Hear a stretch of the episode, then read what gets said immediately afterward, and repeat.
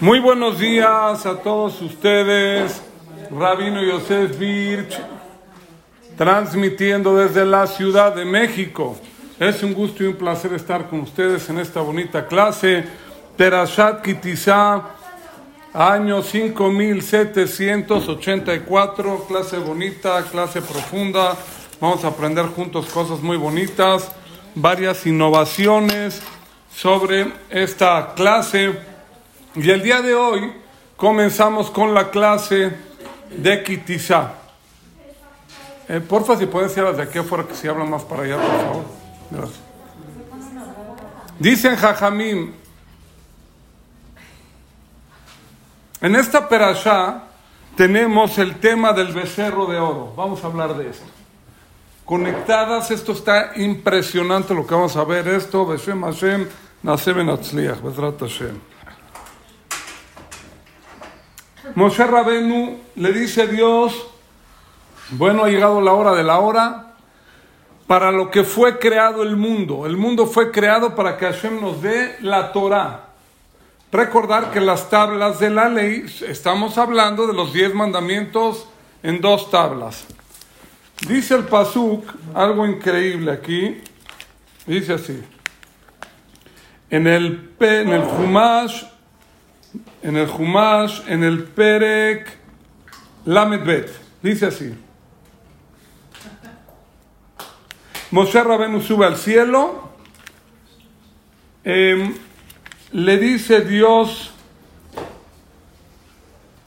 dice así. ויפן ביד משה מנהר, ושני לוחות העדות בידו, לוחות כתובים ושני אבריהם, מזה ומזה הם כתובים. Moisés bajó con las tablas cargándolas como la película de los diez mandamientos, bajó cargándolas. Así dice la Torah. Bealujot Maase Lokimema, quien esculpió las tablas fue Boreolam el que escribió las tablas de la ley. Muy bien. Dios las escribió, grabadas. Yoshua Binun, el discípulo de Moshe, lo esperó, vamos a decir, ahí abajito la montaña, más cerca hacia la montaña que el pueblo. Baisma Yoshua Kolam berreo bayomer el Moshe, kol milhamaba mahane. Le dice Yoshua a Moshe, hay sonido, voz de guerra en el Mahané en el campamento del pueblo de Israel.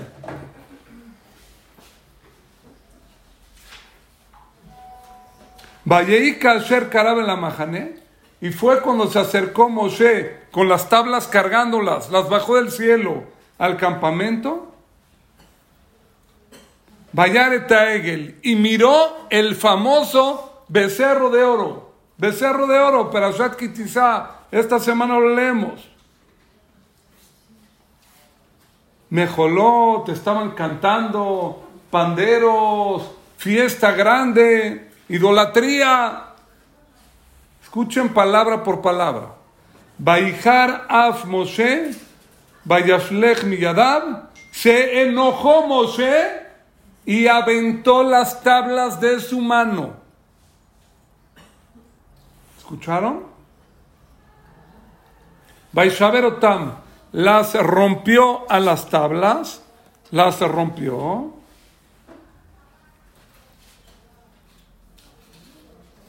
Baikaje Taigel agarró el becerro de oro, lo quemó, lo molió, etc.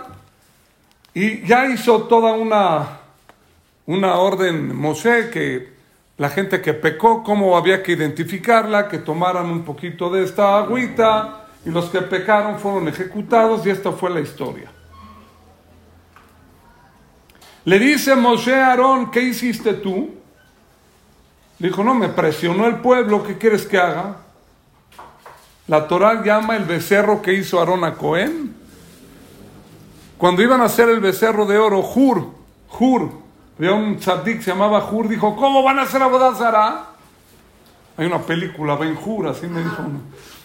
Él quería impedir que hagan el becerro de oro, lo mataron. Fueron con Aarón. ¿Tú qué opinas?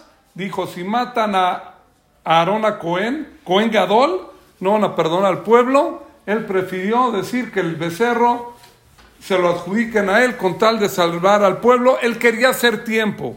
En lo que bajamos, ¿eh? hicieron el becerro, esa fue la historia del famoso becerro de oro. Mucha atención, agárrense a la silla el día de hoy, lo que vamos a ver, algo muy bonito.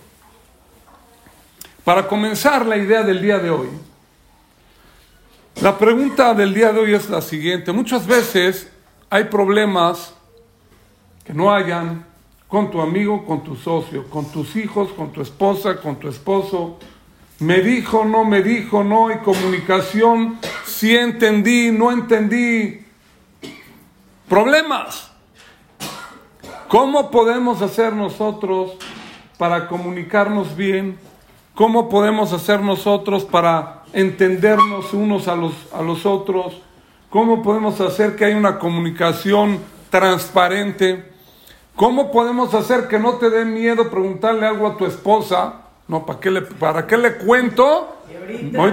Ahorita, me mata. No, nada. O viceversa. ¿Dónde encontramos ese espacio de transparencia para poder hablar y entendernos? Viene tu hijo, lo empiezas a regañar. Es que tú no me entiendes, mamá. Tú no me entiendes, papá. ¿Tiene razón el niño o no? Bueno, ¿cómo le hago para que sí? Para que sí lo pueda entender o él entienda lo que yo le quiero decir. Etcétera, etcétera, etcétera. ¿Está clara la pregunta? Hoy Besrat Hashem va a quedar solucionado con este tema del becerro de oro. Mucha atención. Había un rabino en Europa, en la ciudad de Loch, el rab de Loch, y había mucha pobreza ahí en Europa era tiempo de que caía nieve y la gente necesitaba leña para calentarse en sus hogares. Esa leña, si no la conseguían, era pasar un, un, un invierno infernal. Qué palabra, ¿no? Invierno infernal. Pero bueno, iba a estar muy duro el invierno. El rabino fue a juntar dinero para comprarle a los pobres de la comunidad judía leña. Fue a la casa del rico. Cuando llegó con el rico, salió el mayordomo y le dijo, señor rabino, pase usted, deje sus zapatos aquí en la entrada y pase con el rico, ya está la chimenea, la chimenea encendida, un chocolate caliente aquí con whip encima, lo está esperando para que pase tranquilito el frío. El rabino le dice al mayordomo, háblele al señor rico, que el rabino le habla aquí en la puerta. Le habla el rabino y llega el rico, rabino está congelando afuera, métase a la casa. No, no, no, es que te tengo que decir algo, la verdad llevo un poco de prisa, chocolate caliente otro día, tapetito otro día, quiero que me escuches bien. Y empieza a platicar, y dice, mira, ¿sabes qué? Es que no quiero que escuche el mayordomo, ven, salte aquí afuera, lo sacó de la casa al rico. Y empezó a hablar despacito el jajam, mira la colonia, la comunidad, la arija, esto, lo otro, los necesitados. Señor, me estoy congelando, rabino. Me estoy congelando. No, por Le dice, bueno, ¿qué es lo que qué? Ya nada más dígame, ya me quiero meter. Ya me quiero meter. Le dijo, tanto dinero. Entró, sacó de la caja fuerte el dinero, tenga rabino Nada más le quiero decir algo. ¿Por qué usted que me tuvo afuera 15 minutos, bajo cero la temperatura, me estoy congelando y no pasó al chocolate caliente, chimenea, tapetito? Le dijo el rabino, si yo entraba contigo, me hubieras dado de tzedaká 100 dólares. Me alcanza para una chimenea de una casa de pobres. Pero hay muchos pobres. Ahora que sentiste el frío que ellos sienten, entonces abriste tu corazón y diste bondadosamente una, una cantidad de dinero con cabod para los pobres.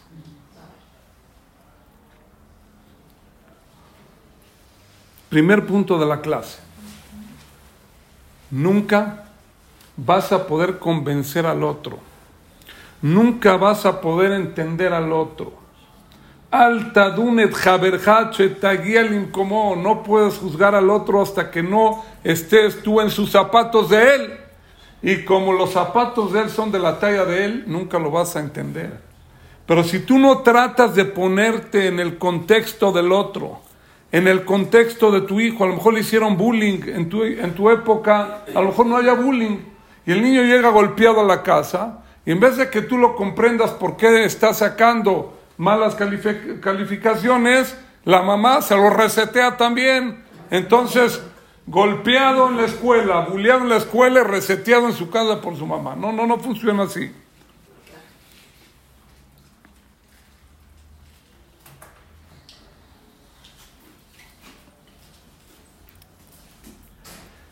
Para poder contestar todo esto, ¿cómo podemos hacer para entendernos? El secreto está en esta perashá, en el becerro de oro. En el becerro de oro. Escuchen esto, qué bonito.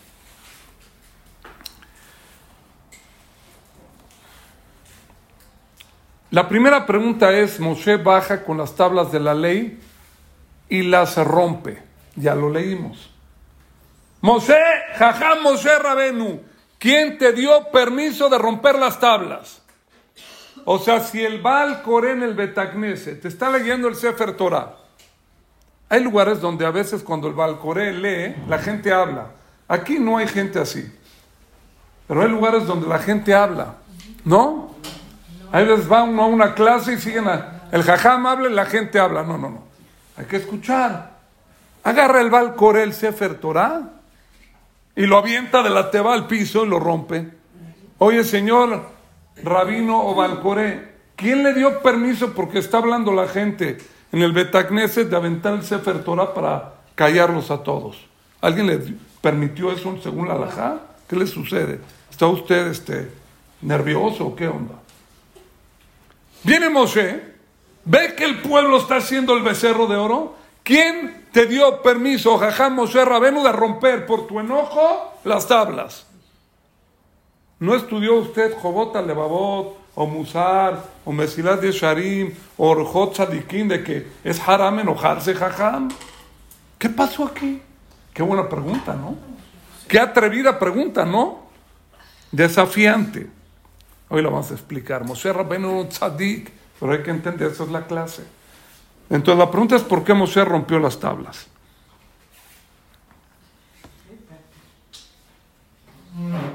En Malachi, Peregimal, dice el profeta, Torat Moshe. La Torah se llama a nombre de Moshe Rabenu. Quiere decir que Moshe quería la Torah, amaba la Torah. La Torah es llamada a nombre de Moshe. Quiere decir que no, no hubo una intención aquí de molestar, de intención mala de tirar las tablas, porque la Torah está en nombre de Moshe, así es el profeta. ¿no? Moshe bajó la Torah del cielo, bajó las tablas del cielo. ¿Qué onda con Moshe? Entonces aquí vienen varias contestaciones. Los Rishonim, viene el Ramban Nachmanides, Nachmanides, Jajam grande, grande, grande, grande. Y dice así, en verdad, las tablas que Dios escribió, Moshe se enojó y las rompió. ¿Dónde dice Jajam Nachmanides en la Torah?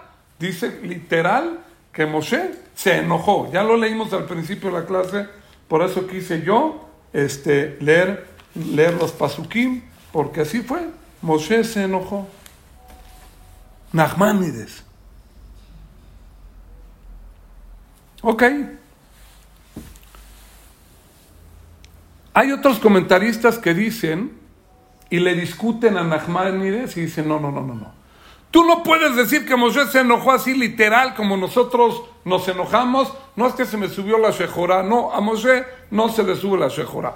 ¿Cómo está esto? No, en verdad, en verdad, Moshe las aventó al propósito. ¿Para qué las aventó? Para defender al pueblo de Israel. Porque después del becerro de oro, Dios le dijo, voy a borrar al pueblo de Israel de la faz de la tierra y de ti saco otro pueblo. Dijo Moshe, no, bórrame de tu Torah. O sea, Moshe las aventó al propósito para él estar dentro de qué? Del, del pecado, del pecado y estar adentro de la caja o del paquete del pueblo de Israel. No el de un lado y el pueblo de otro lado. Él quedó tzadik y todos malvados. No, él quería incluirse al aventar al propósito la Torah y borrarla.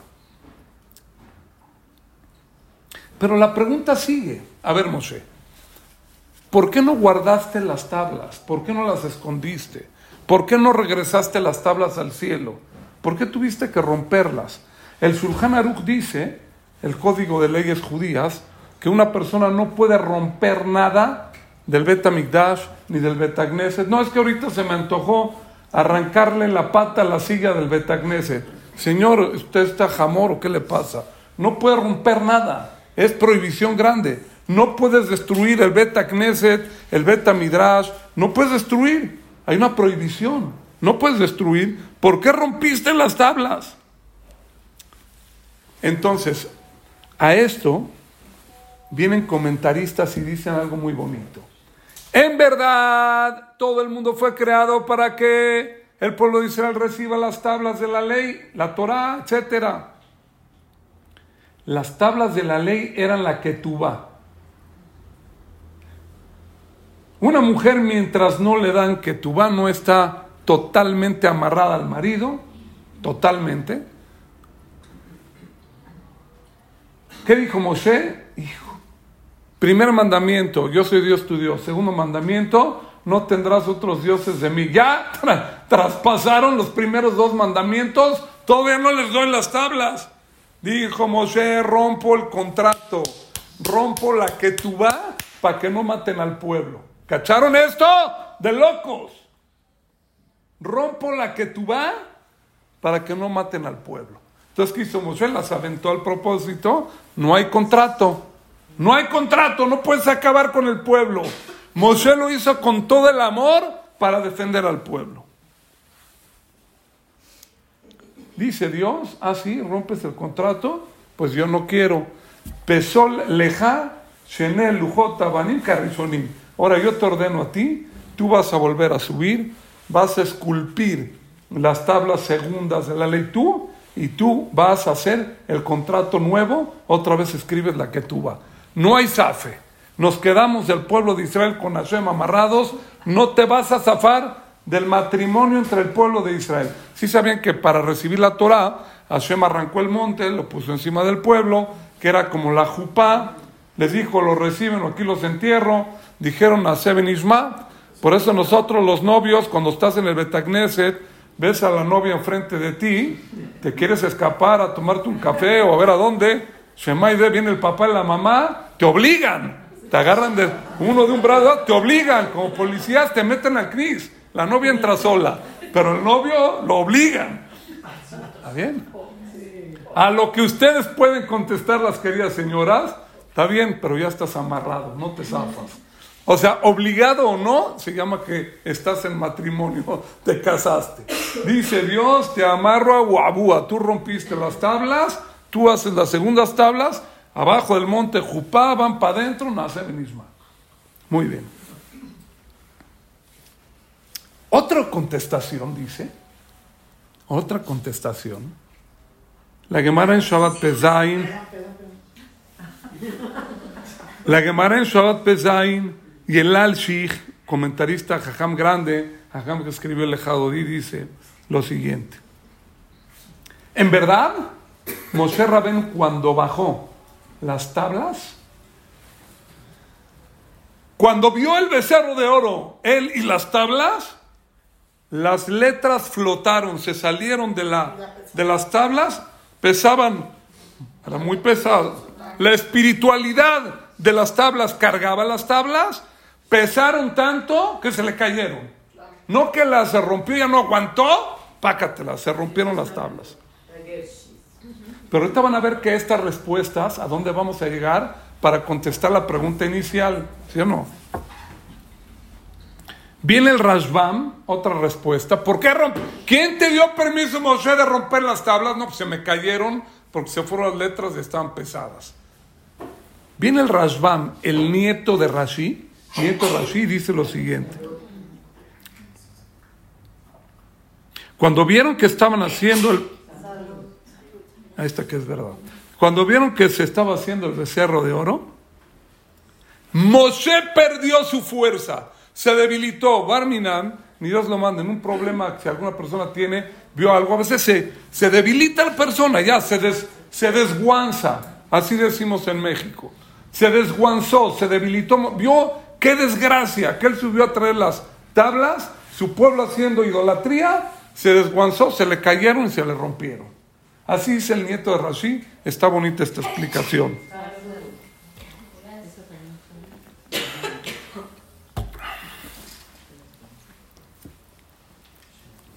Pero a todo esto no tienen ustedes una pregunta. Hay una pregunta elemental. Ya la dejo. A ver si es la misma para no perder la secuencia, si no me la pregunto ahorita. La pregunta es: dice el Midrash y dice la Torah que Moshe aventó las tablas. Ya lo leímos. Por eso empecé leyendo los pasukim. Si están conectados con esto que digo? El pasuk dice, lo leí, que Moshe aventó las tablas. No flotó, no se cayó, no nada. La Torah dice, tú, eres el Jumash, dice, lejotam, las aventó. Quiere decir que esto fue con una cabana y planeado. No es que, no es que pesaban mucho, no. Quiere decir que era al propósito.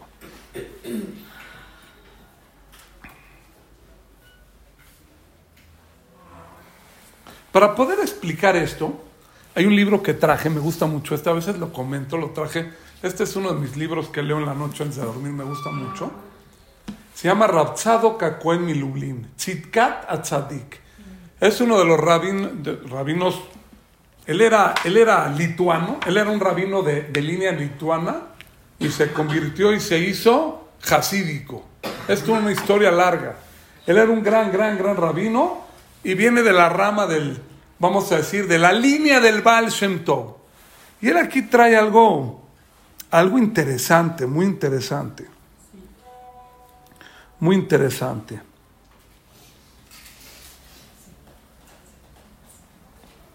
Él dice así, deme 10 segundos. En la letra Kuf Nun Dalet.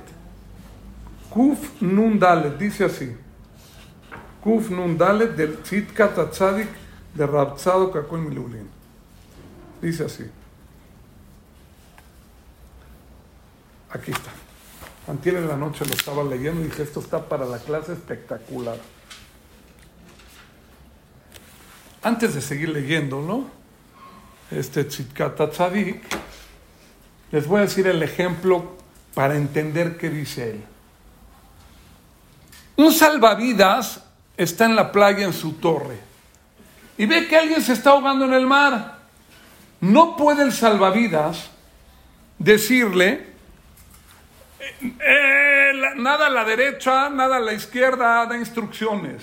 O sea, el salvavidas al que se está ahogando no le puede dar instrucciones.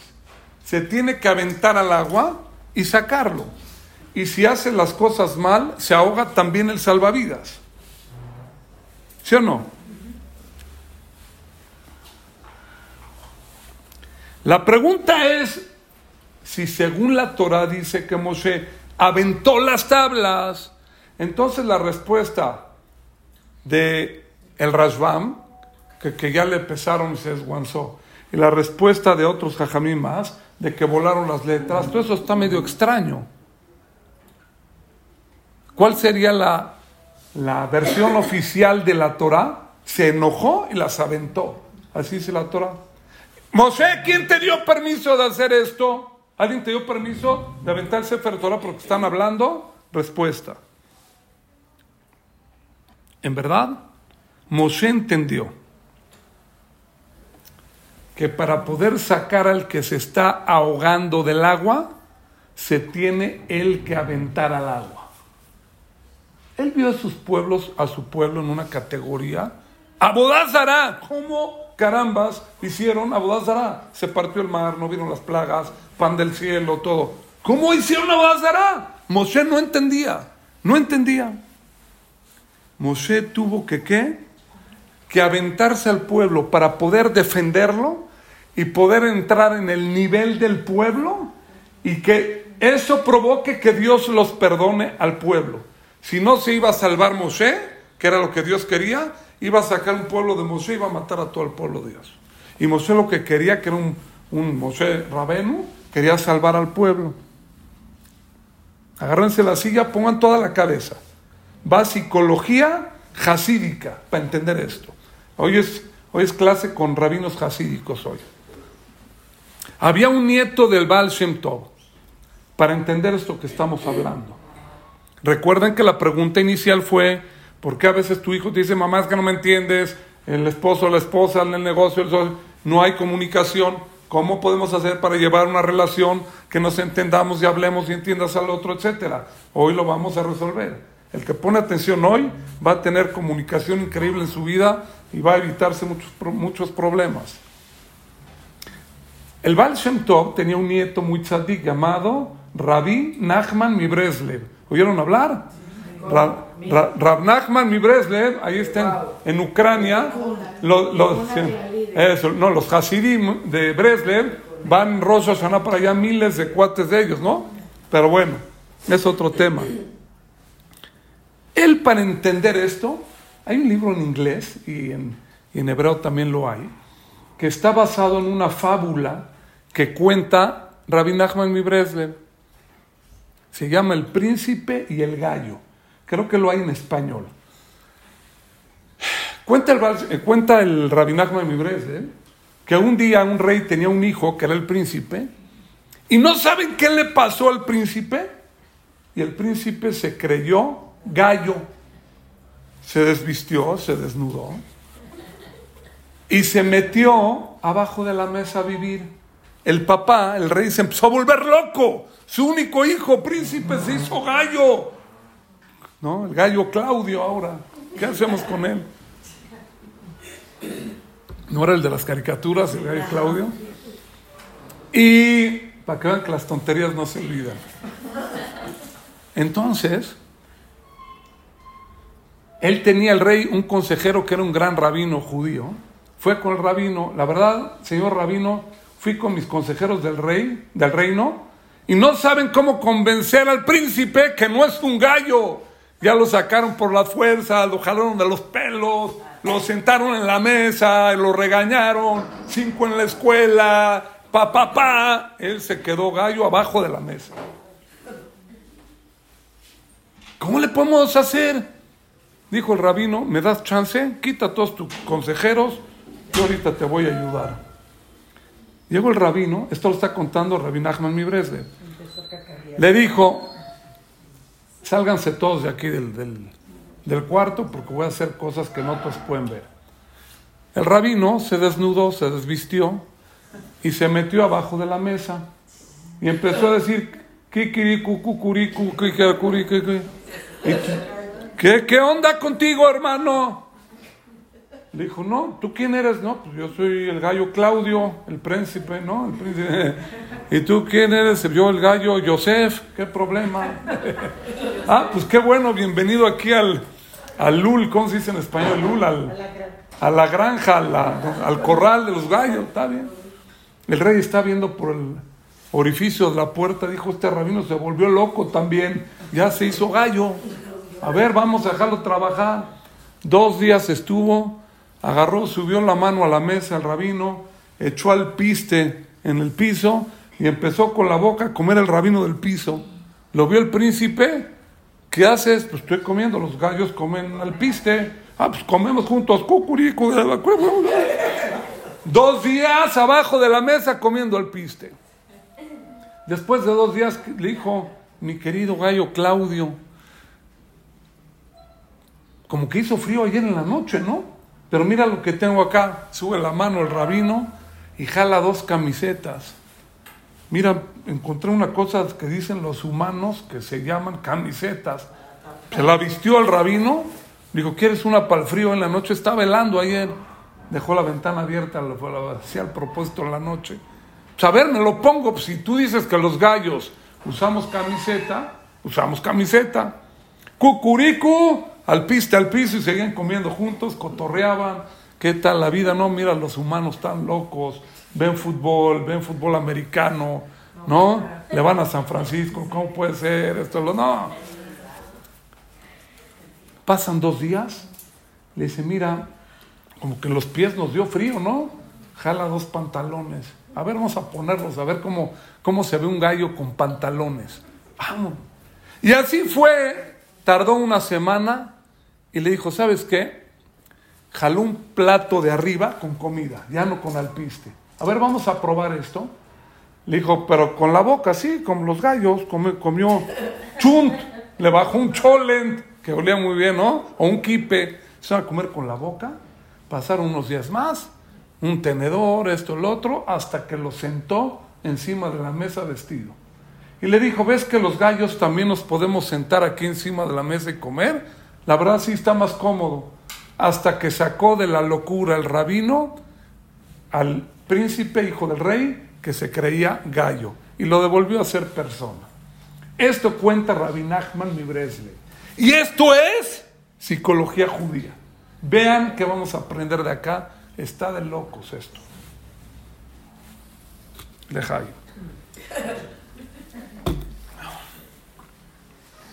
Vemos de acá que para poder rescatar a este príncipe, el rabino tuvo que desvestirse y meterse abajo de la mesa, creerse gallo para poder sacar al gallo y convertirlo otra vez en príncipe en persona.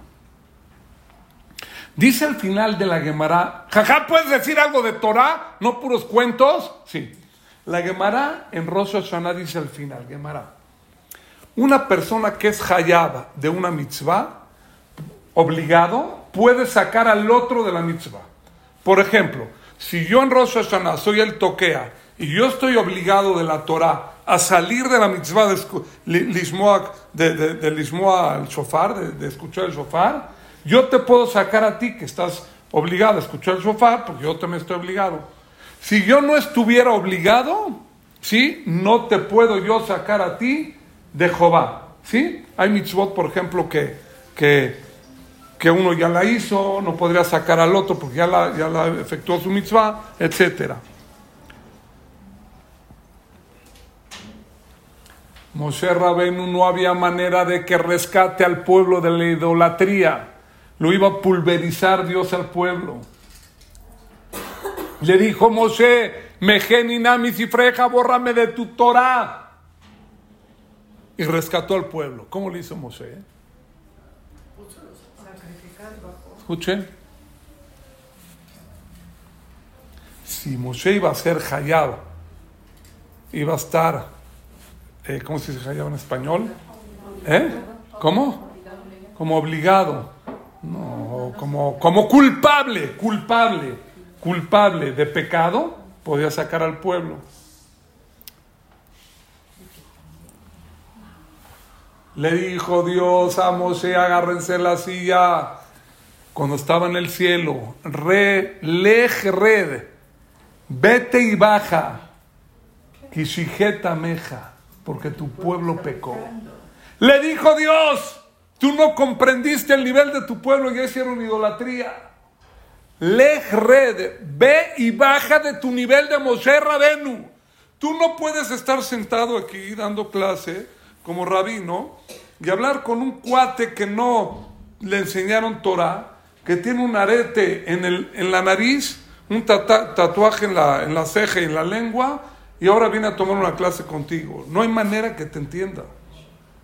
Si no te bajas al nivel de ellos, si tú no entiendes a tu hijo el nivel en el que él está viviendo, si no entiendes a tu esposo en el nivel de trabajo que está, o viceversa, a tu esposa en el nivel que está, si no entiendes el contexto, no hay comunicación, no hay lo que hablar, no hay lo que hacer, no hay lo que hacer. Le dijo Dios a Mosé, bájate de tu trono, métete al pueblo, ahí donde está la idolatría, para que los puedas rescatar. Es como el salvavidas, el que se está ahogando. Si no, no puedes dar instrucciones de arriba del trono, sentado en el trono del rey. No, tienes que echarte al agua para jalarlo, si no se ahoga.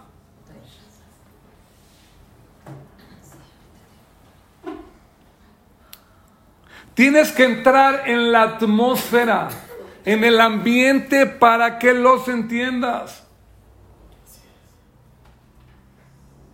¿Cómo se llama el jajam este que ahorita está en México de, de Rab Grossman? Hicieron ahorita un libro. Hay un Rab Grossman, jajam grande, que él le llamaban en Israel el rabino de las discotecas. Él se metía con barba y frac y sombrero a bailar. Tan, tan, tan, tan, tan.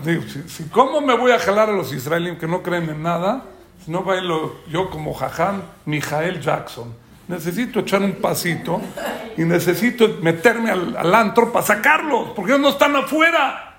Él entraba y hizo toda una ciudad, o sea, eh, vayan a ver lo que hizo, toda una ciudad, escuelas, rescate. Él bajó al pueblo. Jajá, entonces me voy al antro. No, porque tú no eres de confianza.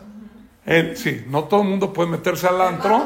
Y jala- él, se lo van a jalar al revés. Le van a quitar el sombrero y la equipa. Pero para entender, si tú no te metes a la atmósfera, no te metes al ambiente, y no entiendes qué es lo que ellos están viviendo, no, está dura la droga. eh, mira los chavos, motorolos, en las bodas, pa, pa, pa. Señor, si tú no sabes qué es un churro de mota, no sabes ni qué es un malboro, ¿tú quieres hablar de drogadicción con el joven? ¿Tienes idea? No tienes idea. No vas a poder. Dice Rapsado. Dice Rapsado Cacoen mi Lublin. Kufnun Dalet, vean. Pura miel. כשם שאדם צריך להאמין בהשם יתברך, Así como una persona tiene que creer en Dios, así tienes que creer en tus mismas fortalezas tuyas. Tienes que creer en ti mismo, que tú sí puedes. Quiere decir, Dios está contigo, tú tienes importancia, Dios te creó, Dios te trajo al mundo, etcétera. Tienes tu importancia. Cuando tú haces la voluntad de Dios, estás conectado con Dios. Moshe era parte de los 600 mil. Moshe Rabenu valía, esto es un poco cabalístico esto, como que el alma de Moshe estaba entrelazada entre sus 600 mil hombres del pueblo. Eran un alma y un corazón.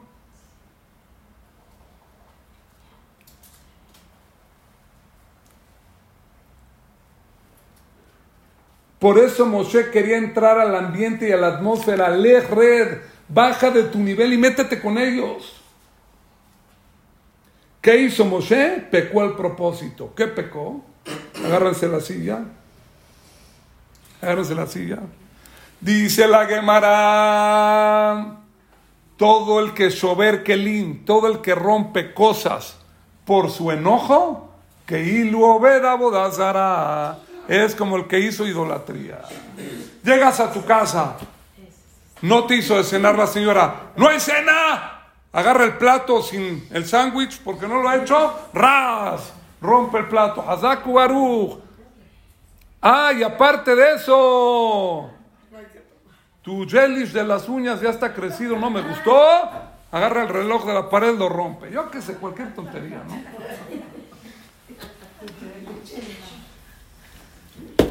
¿Escucharon?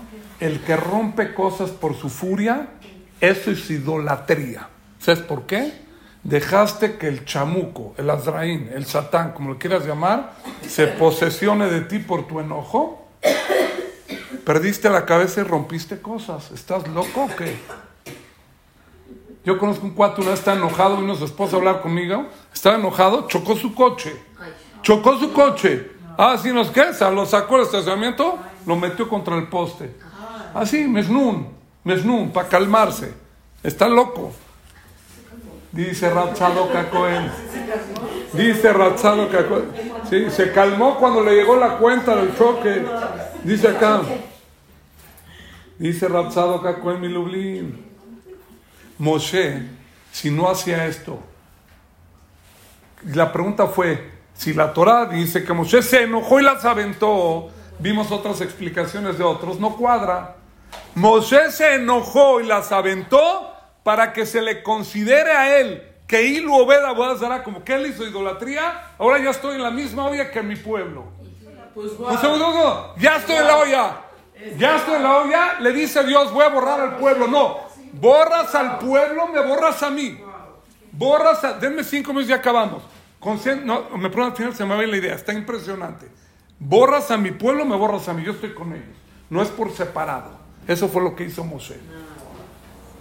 Denme cinco, acabamos, ya les dejo preguntar. Increíble, increíble. Este era Moshe Rabenu. ¿Vieron la grandeza? Esa es la cosa. Increíble, ¿no? Qué bonito Esto es lo que él dice. Impresionante. es un jame, me encanta. Si nosotros queremos progresar en la vida, queremos salir adelante, hablar bien con los hijos, hablar bien con la familia, esposo, esposa, negocios, con quien sea, tienes que entrar a su nivel, si no, no vas a poder. Voy a decir un ejemplo inventado para entendernos. Hay el médico cirujano y hay el piloto. Así tendríamos que ponerle de título a la clase. O el gallo y el príncipe, pero si ya es conocido, mejor otro. El médico cirujano o el piloto. Escuchen bien. Llega una persona con el médico cirujano y le dice algo que le va a hacer, operar la rodilla, esto lo otro. Vas tú con el jajam experto aquí. Oye, jajam, ¿puede preguntar en Estados Unidos quién es el mejor cirujano para que quede bien la red? Investigas quién es el mejor. O una cirugía delicada. ¿Por qué te vas con el mejor doctor? Escuchen. ¿Por qué te vas con el mejor doctor? Porque él está operando y tú estás en la plancha. La persona, el paciente está en la plancha. Si le falla al doctor, si le falla al doctor esa operación, Barminan mató al paciente y el doctor se va a Disneylandia de vacaciones. No le importa si lo mató o no, ¿qué quieres que haga? ¿Está una operación? Ese es el doctor. Pero cuando tú te vas a ir ahorita de viaje a Miami Beach y vas a tomar un avioncito, no investigas quién es el piloto, a ver, ¿quién es el piloto? A lo mejor no sabe manejar, a lo mejor mete contra un edificio el avión, yo qué sé. No investigas quién es el, piloto. ¿Por qué no investigas quién es el piloto? Escucha bien de ti. ¿Por qué no investigas quién es el piloto? Porque él va contigo en el avión. Si Barminan le falla algo, se va contigo. Claro. Están en la misma olla. Si tú quieres con el si tú quieres con el pie cruzado estar en tu oficina, en tu trono, en tu nivel, en tu edad, y llega tu hijo a contarte algo, ya animal, no sabes lo que estás hablando, ya pelaste. Ya pelaste, ya no. Lo terminaste, no vuelvo a hablar contigo. ¿Sabes por qué? Uno, porque no te bajaste a su nivel. Pero hay otro problema, lo trataste como médico cirujano no como piloto. Y el hombre, esto es psicología de la Torah, y el hombre tiene un sistema de autodefensa. Cuando tú empiezas a nivel cirujano, que le vas a cirugiar a él para quitarle a él su problema, y tú no te metes con el tipo piloto, y no lo entiendes sino nada, él se va a defender en automático. Se va a alejar y se va a proteger. ¿Cómo es posible que en la escuela, papá, pa, le quitaste la camiseta? ¿Cómo es posible que le pegaste al vecino? Ya le quitó el pantalón el papá. ¿Cómo es posible que no estudias bien? Fuera camiseta, lo convertiste en gallo a tu hijo. ¿Quién tú? ¿Y qué crees? Ya está abajo de la mesa. Ahora velo a convencer que es persona. Lo hiciste pomada en la escuela, el bullying, el maestro, todo, el, entorno, los amigos. Ahora ve a sacarlo de abajo de la mesa. Va a estar difícil. Eso es Rabbi Nachman, mi Bresle. Ya se cree gallo. Y esto está de locos. Para que tú puedas hablar con él, tienes que aventar las tablas, tienes que hacer idolatría como o que se considere como idolatría. Recordar que Moshe lo hizo, Leshen Shamaim era grande, que no se entienda mal, que lo hizo con mala intención. Él quería salvar al pueblo, hizo otras tablas y salvó al pueblo. Por eso era Moshe Rabenu, Torat Moshe. Dios no lo castigó a Moshe, no, se llama la Torah de Aarón, no, Torat Moshe. Moshe fue condecorado y esa era la grandeza. Que él era piloto, no era cirujano. No, pues Dios, yo de mi trono, pues acábalos y de mí saca otro pueblo. No. Moshe se metió a la olla, él era el piloto. Si yo voy manejando, tengo que estar en el nivel de estos cuates. Voy a explicarlo con un ejemplo. Había un rabino hasídico, el rebe de Liadi se llamaba, un jam grande. Y este rabino, una vez vino una persona a confesarle que hizo un gran pecado y que quería un ticún, cómo podía arreglar y hacer teshuvah. El jajam se quedó llorando y dijo, dame tres días, regresa después. Su shamash, su allegado, sus alumnos, dijeron, jajam, ¿por qué lleva tres días llorando? Dijo, ¿cómo? Si alguien llega que pecó a pedirme un ticún, un arreglo, yo en mi cabeza no tenía registrado que existía un pecado como este. ¿Cómo puedo ya darle un camino de Teshuvah a él si no entiendo lo que me está hablando? Lloró, pensó, checó, estudió libros para entender cómo una persona pudo llegar a eso. Y ahora sí, después de tres días ya le dio el camino de la Teshuvah. Y esa es la clase del día de hoy. La clase del día de hoy que vimos, había más para hablar, pero creo que con esto, por el tiempo, por lo que hablamos, ya es suficiente. Creo yo que esto es un mensaje increíble de la Perashat Kitizá, que habla del becerro de oro. ¿Qué fue lo que hizo Moshe? ¿Quién te dio permiso de romper las tablas? ¿Se puede? Ya quedó contestado. Quedó contestado impresionantemente que lo hizo al propósito para bajar al nivel del pueblo. ¿Qué le dijo Dios? Lej red. Ve y bájate de tu estandarte, de tu trono al nivel del pueblo. Si tú te vas a quedar a donde estás, voy a destruir al pueblo. Moshe se hizo el piloto y no el cirujano que estaba dando órdenes como si fuera salvavidas afuera del agua. Para sacar, 10 segundos, para sacar al que se está ahogando, te tienes que echar al agua, si no, no lo vas a poder sacar. No desórdenes. Quedó claro el mensaje. Bedrat Hashem, estamos nosotros en Perashat Hashem nos perdonó. Y aquí estamos, somos sus descendientes de ese pueblo que estamos estudiando Torah. Y recordar el mensaje, año 2024. Hoy en día en la calle hay muchos becerros de oro en todas sus modalidades.